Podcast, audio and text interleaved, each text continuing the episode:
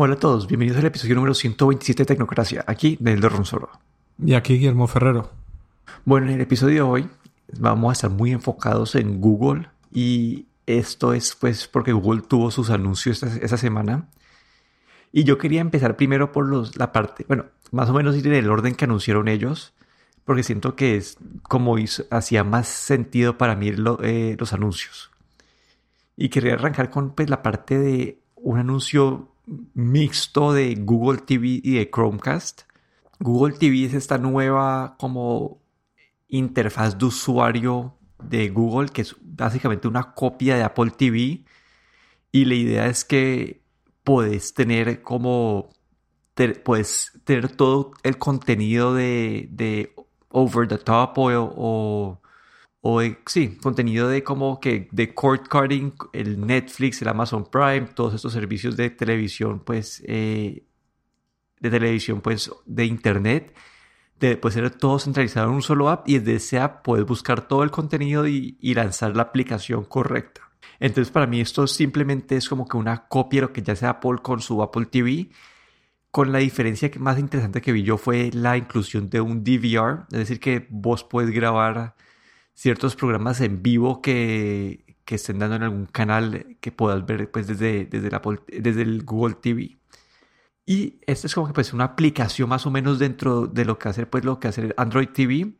Y también anunciaron un Chromecast nuevo, que siento que es una gran mejora. Porque el Chromecast anterior era este dongle muy básico que vos conectabas en tu televisor y manejabas desde el celular. Y era, era poderoso porque en ese momento, cuando, especialmente cuando, lo anunciaron, este Chromecast te permitía mandar cualquier contenido de una página web, eventualmente diferentes aplicaciones a tu televisor, pero todo dependía de ser controlado desde otro dispositivo. Es decir, que si no tienes otro dispositivo a la mano, como que no era tan, tan cómodo de utilizar. Entonces ahorita anunciaron el Chromecast con Apple TV y, y la diferencia con las versiones anteriores grandes es que ahora viene con su propio control remoto que tiene esta es pues un que pues, eh, tiene control de voz. Y lo más importante de todo es que va a costar 50 dólares. Es decir que comparado con un Apple TV de 100 a 200 dólares como que es mucho más asequible te va a dar una funcionalidad similar. Y con este pues con este Google TV app que, que va a tener como que va a ser como que una experiencia comparable entonces, no sé, siento que estos anuncios me pareció muy interesante porque va a volver esta experiencia de cord cutting más simplificada y con el control va a ser una, una experiencia que pueda utilizar un mayor número de personas que, que antes con el Chromecast anterior. Sí, aquí, a ver, eh, primero en la parte de Google TV, eh, esta aplicación, eh, la verdad es que me pareció interesante, muy parecida, como bien dices, a, la aplicación, la, Apple, la aplicación TV de, en la Apple TV y mm, no entendí muy bien si, por ejemplo, ahí sí que veías que es como también no solo para ver los shows, pero también para lanzar las aplicaciones de, streaming de vídeo. Pero no sé si presenta todos los vídeos, digamos, eh, integrados en esta aplicación o todavía tienes que entrar en las aplicaciones por separado, porque una de las de los problemas, digamos, o de las partes no tan buenas de la aplicación eh, TV de, Apple es que no consiguió integrar a todos los, eh, los proveedores de streaming. Puedes ver eh, cosas de Disney, de Apple TV Plus, pero por ejemplo no puedes ver cosas de Netflix. está un poco... Y antes había HBO, pero creo que ahora HBO tampoco está. Entonces la parte de la aplicación de Apple, de la aplicación TV tampoco no es, no es muy útil y no sé si este Google TV si va a integrar todos esos servicios de, una manera homogénea o si va a ser simplemente un va a acabar siendo simplemente un lanzador de aplicaciones. Sí, ahí la verdad no especificaron mucho, ahí mostraron como contenido de Disney Plus, pero aparte de eso no pues mostraron Disney Plus, HBO Max, cosas de YouTube TV, de Prime. Obviamente no, no mostraron nada de Netflix pero siento que es parecido. Ah, bueno, acá ya tengo una lista de aplicaciones. Básicamente, sí, básicamente es lo mismo que, que el Apple TV. En el sentido que básicamente puede. Ah, bueno, y también está incluido Netflix. no sé, dice, como que puedes browse content de todas tus, puedes buscar contenido de todas tus aplicaciones eh, inteligentemente organizado. Al parecer también incluyen ahí Netflix. No sé cómo sea esta experiencia, tocará probarlo una vez pues salga este al mercado este, para, para ver cómo es esta experiencia de, usuario. Pero en teoría es parecido pues al Apple TV que las aplicaciones que son compatibles el contenido sale en esta aplicación de Google TV y a partir de ahí te puedes eh, arrancar a ver ese contenido. Estoy asumiendo que abriría el app de cada una de las compañías, pero mostraría todo el contenido en un solo lugar. Entonces sí que sí que tiene más sentido y sí que es un, avance, digamos. La otra parte que quería comentar es la parte del Chromecast, con, que ahora también viene también con esta aplicación de Google TV. Eh, el control remoto me pareció muy bueno, la verdad, con eh, creo que tiene integrado también los comandos de voz. Em, y también ahí eh, Apple se está quedando atrás. Eh, vemos que con el Chromecast con 50 dólares tienes todo lo que te hace falta para tener entretenimiento en cualquier televisión o cualquier pantalla que tenga una interfaz HDMI.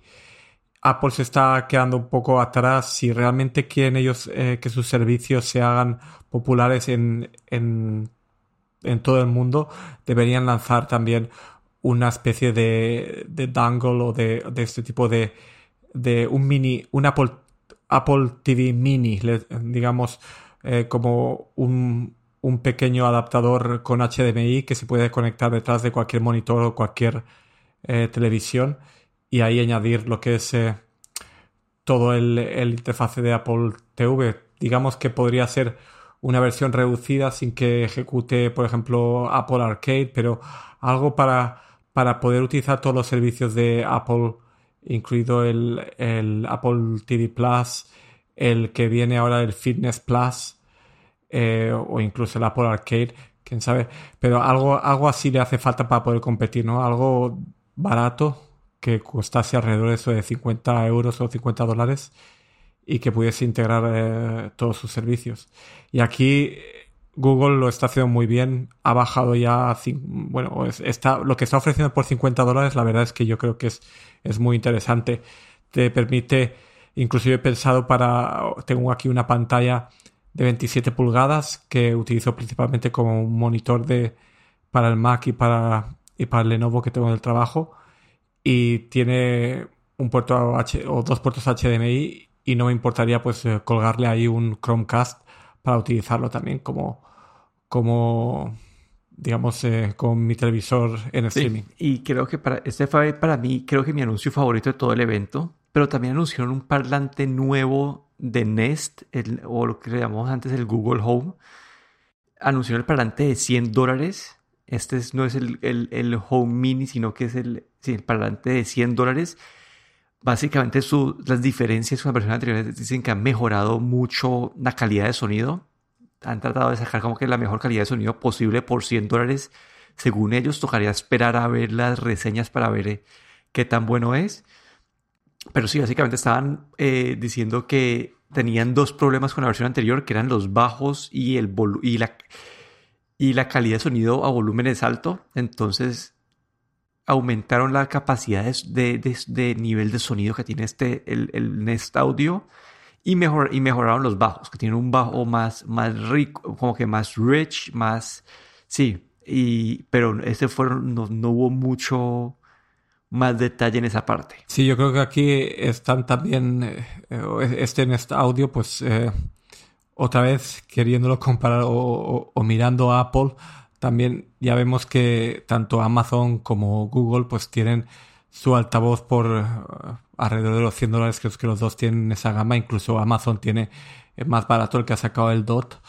Y vemos que Apple con su altavoz premium, el HomePod, también se está quedando atrás. Eh, también esperaría un HomePod mini dentro en, en, algún tiempo, ¿no? Sobre todo porque otra vez más por la manera de vender su servicio como Apple Apple Music. La verdad es que el, pues el, veo, bueno, tenemos ya, el mercado ya está lleno de, de altavoces inteligentes de tantas compañías, pero bueno, es bueno que Google no, no pierde el tren y también actualiza ahí su altavoz. Sí, y ahí toca esperar a ver qué tan buena la calidad de sonido, porque si, si por alguna razón te da calidad de sonido comparable a la de, a la, no sé, la de un HomePod, se puede volver un mega producto por ese precio, pero en realidad toca esperar a ver esas reseñas de calidad de sonido para ver si está comparable, no sé, a, a, la competencia de Amazon o si está como que es como un HomePod, pero por 200, eh, por 150 dólares menos. Bueno, y finalmente, creo que esta fue la parte que más estaba esperando la gente y no sé, no sé si vos querés hablar de eso porque yo tengo mi, mi opinión ya un poco establecida. O, bueno, voy a arrancar yo con la parte pues así 100% de specs y después ya podemos entrar a, a dar nuestras opiniones. Google lanzó dos celulares nuevos, el Pixel 4a 5G, que va a costar 500 dólares, y el Pixel 5 5G, que va a costar 700 dólares en Estados Unidos y en otros países 600 dólares. Estos celulares comparten las mismas cámaras entre ellos. Comparado al Pixel 4a y los píxeles anteriores, tiene una, una cámara adicional ultra wide y voy a empezar así. Los specs de este, el 4A 5G tiene una pantalla de 6.2 pulgadas. El, el 5 una pantalla de 6 pulgadas. Ambas son OLED. La diferencia entre estas dos pantallas es que el 5 tiene refresco de 90 Hz. Ambos comparten el mismo procesador de 765 eh, G de, Snapdragon. El 4A tiene 6 GB de RAM, el otro tiene 8 GB de RAM. Y y creo que a partir de ahí es... Ah, bueno, y la batería de uno es de 3.900 mAh y otro es de 4.100. Y, y el 5 tiene wireless, wireless charging y reverse wireless charging. Y esas son las diferencias. Como que hasta ahí llegan las diferencias. Y no sé, ¿qué, qué pensaste vos de, de, esta, de los anuncios celulares? Pues eh, la verdad es que, eh, claro, ah, bueno, a mí lo que me pareció sobre todo es una, hay una, una competencia ¿no? a estos, a estos, como se digan, los, los nuevos, eh, no sé si flagships de bajo coste o cómo se llama esa gama, esa gama de productos de, digamos, de, a, un precio, sí, los mid-range, celulares mid-range. Sí. sí. Y la verdad es que me pareció muy interesante, sobre todo el, el Pixel 5. Eh, aunque la pantalla, aunque es un, móvil un poco más pequeño que el 4A incluso, eh, pues tiene una batería más grande, sorprendentemente. Con este procesador que, tiene este Snapdragon es el 7, 765, que es, digamos, no es el alto de, la, el de alto de gama, sino el, digamos, el, el que tiene 5G para, para los de bajo coste, digámoslo así. Eh, y con esa batería, pues creo que va a tener bastante buena duración. La cámara, eh, tengo entendido que el sensor ahí se han que no, no, han, no han actualizado ningún el sensor para nada, tiene el mismo sensor que tenía los, los, eh, los píxeles anteriores, tengo entendido. Y, pero han añadido esa cámara de, de, de, de ancho, de cómo se dice, de esto de ancho. Gran angular o como lo De gran angular, exacto, de gran angular. Y, y me pareció el Pixel 5, pues que si fuese, si tuviese comprado un teléfono Android sería, eh, sería el Pixel 5. Eh, de precio está todavía bastante competitivo.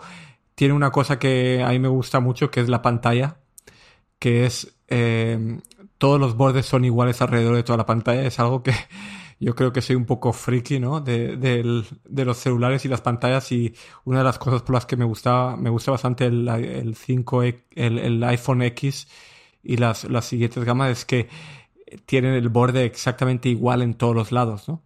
Y es, eh, nunca me han gustado esos celulares que tienen la parte de abajo, el borde más ancho en la parte de abajo porque básicamente necesitan ahí el espacio para la conexión de, de la pantalla, pero eh, me sorprendió ¿no? El, ese, ese bonito diseño ¿no? del Pixel 5.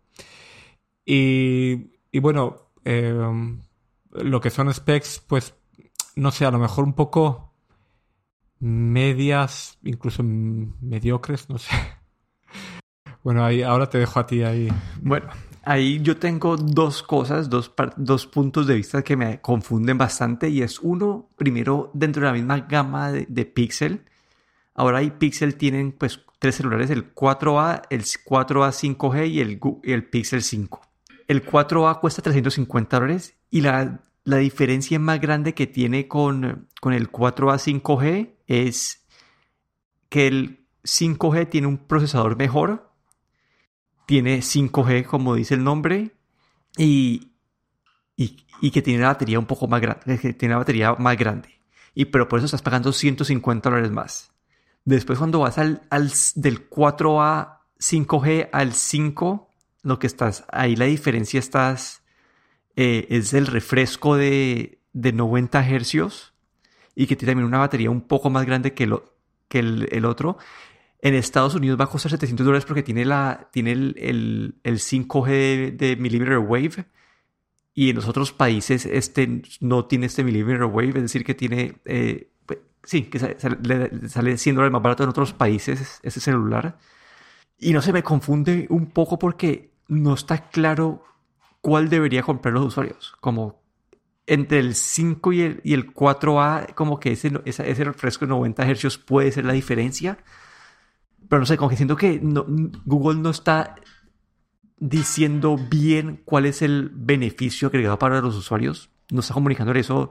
Como que yo no sé cuál comprar de estos. Como que en, en, en, en Apple es, si quieres budget, vas por el SE. Si, si quieres un, un, iPhone de los nuevos, pero no, no, no te interesan como que todo esto del Pro, te vas por el 11 o el 12. Y después si quieres el Pro, te vas pues por el como que está, bien diferenciada la, gama de celulares. Acá están todos mezclados y, son unos trade-offs que entre los diferentes modelos que no entiendo del todo. Siento que por el precio de todos estos, de esas tres opciones, el, el 4A, el celular de 350 dólares, siento que sigue siendo la mejor como que opción. Al menos, sí, al menos que el procesador sea mucho más rápido, que tendría que ver los benchmarks del 765 para comparar bien.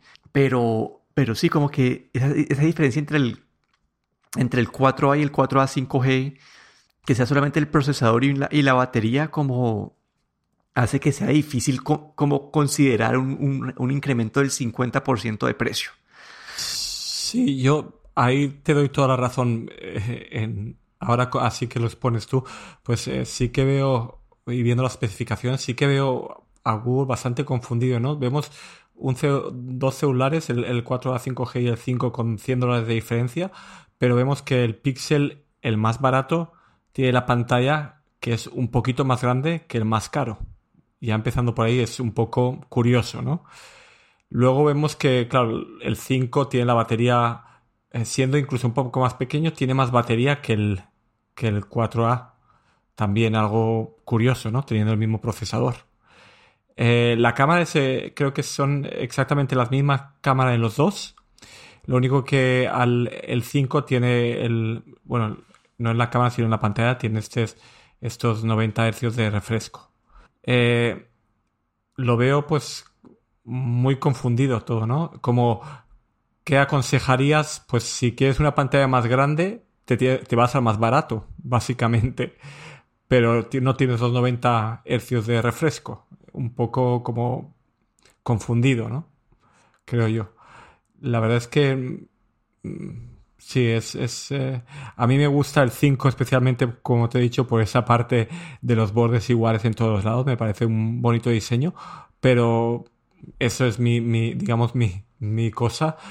Pero es... Eh, es, los precios comparados con el hardware que están ofreciendo están un poco confundidos. Sí, ahí mi problema es que todavía no hay muchos celulares que han sacado eh, con el procesador este nuevo del 765G.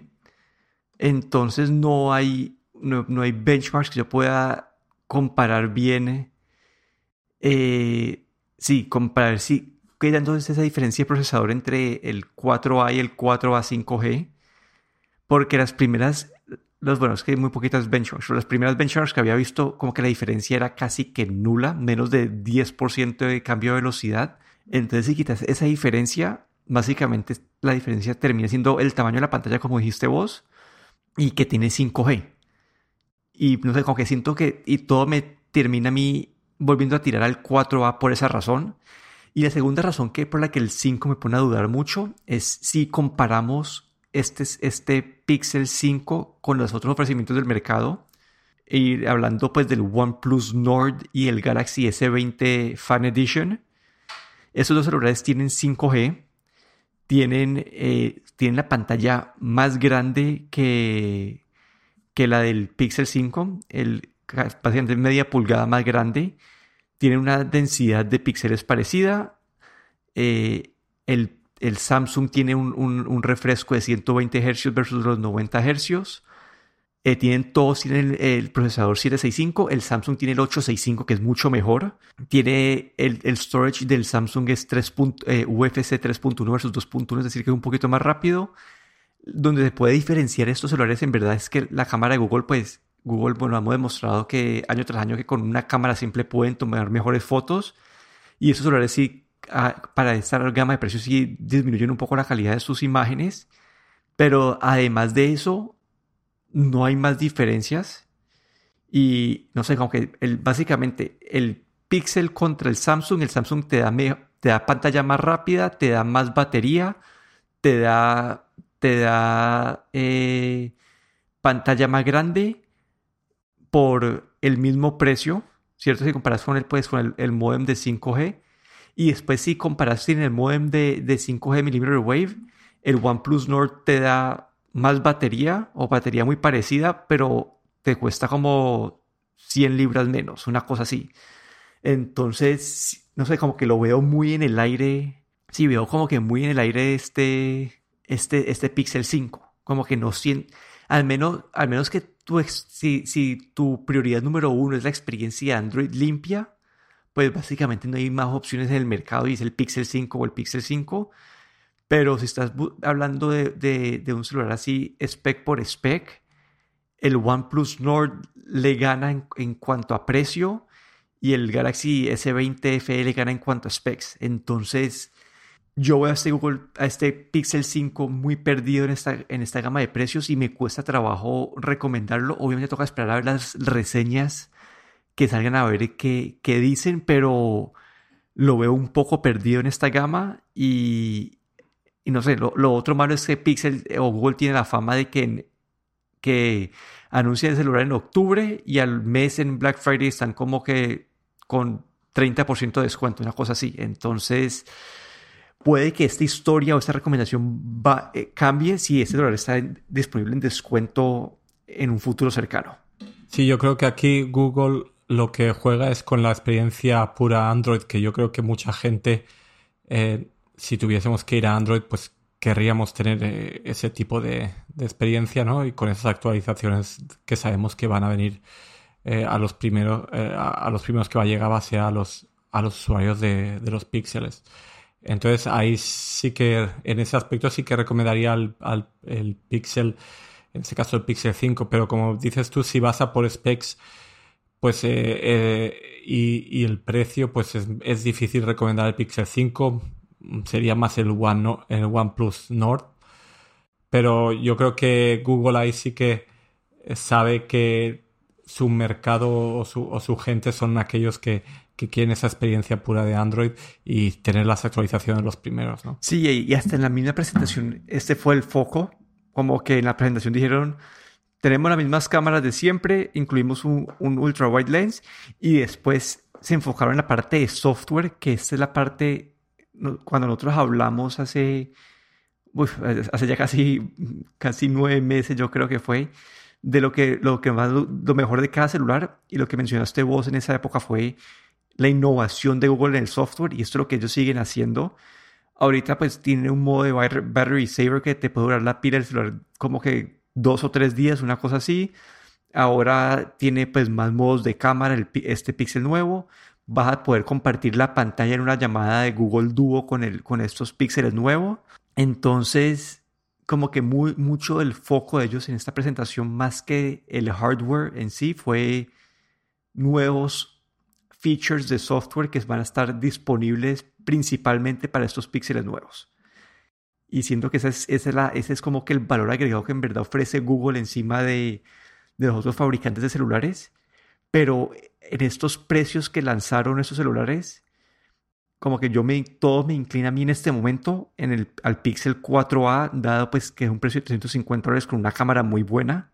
Y si por alguna razón el Pixel 5 llega a bajar de precio considerablemente, como que unos 100 dólares en el modelo pues de fuera de Estados Unidos que no tiene el millimeter wave o unos 150 dólares en el modelo millimeter wave, ya este podría ser un celular a recomendar como sin preocupaciones de que haya otros celulares que sean mejores. Sí, la verdad no, no quedé así. Usualmente en los, en los, no sé, acá vemos un cambio de estrategia de Google completamente. Pasaron de tratar de hacer flagships. El Pixel 4 definitivamente mostró que no, no dieron en el clavo, no, no dieron al mercado. El Soli, pues ya vimos que ya el proyecto Soli murió. Eh, y sí, como que estaban viendo que con estos celulares flagship no estaban pudiendo competir y están atacando un mercado completamente diferente, celulares de entre 300 a, a 700 dólares y puede que acá pueda salir a relucir, especialmente que al tener experiencia Android más limpia y garantizar tres años de, actualizaciones en esta gama de precios, puede ser algo bastante atractivo en un mercado Android donde en promedio tenés una o dos actualizaciones de, de, Android futuras, pues, y, y que ahora los fabricantes están empezando a prometer, especialmente en los flagships, ese celular va a tener tres actualizaciones de Android, dos actualizaciones de Android, porque comparado con el iPhone, el iPhone te actualiza tres o cuatro versiones sin, sin, sin, sin preocuparse. Entonces, no sé, como que otro celular creado acá de Google puede ser esa parte de, de darle más como longevidad o como se diga a estos celulares. Pero bueno, sí, la verdad no, no estuve muy sorprendido con este evento. No, fue, fue un, fue, como tú dices, eh, no son ahora Google está en, en, el rango medio y son celulares que digamos también eh, que, que, tienen todos los servicios de Google, que eso es lo que más, más interesante siempre. Ese modo noche, por ejemplo, que se, se hizo tan famoso cuando lo sacaron el año pasado, que claro, todos los Google Pixels vienen con ese software que tiene soporte para ese modo noche que por lo visto es tan bueno. Y y claro, ahí es donde yo creo que también donde saben que el mercado más grande de celulares es ese, ese, ese rango de precios. Porque luego lo que son eh, los iPhones Pro son ya para, digamos, el, el mercado de, de, rango alto. Y yo creo que ellos quieren ir ahí a por el mercado, digamos, masivo. Sí, ahí vamos a ver cómo va. Toca esperar las reseñas para poder tener una imagen completa de esos productos. Esperemos que las cámaras sigan reluciendo, que ese es el diferenciador de Pixel y su experiencia limpia de Android. Pero bueno, eso fue todo por el episodio de hoy. Aquí me despido. Daniel Dorrosoro en Twitter en arroba de Dorron. Y aquí Guillermo Ferrero en Twitter arroba galletero.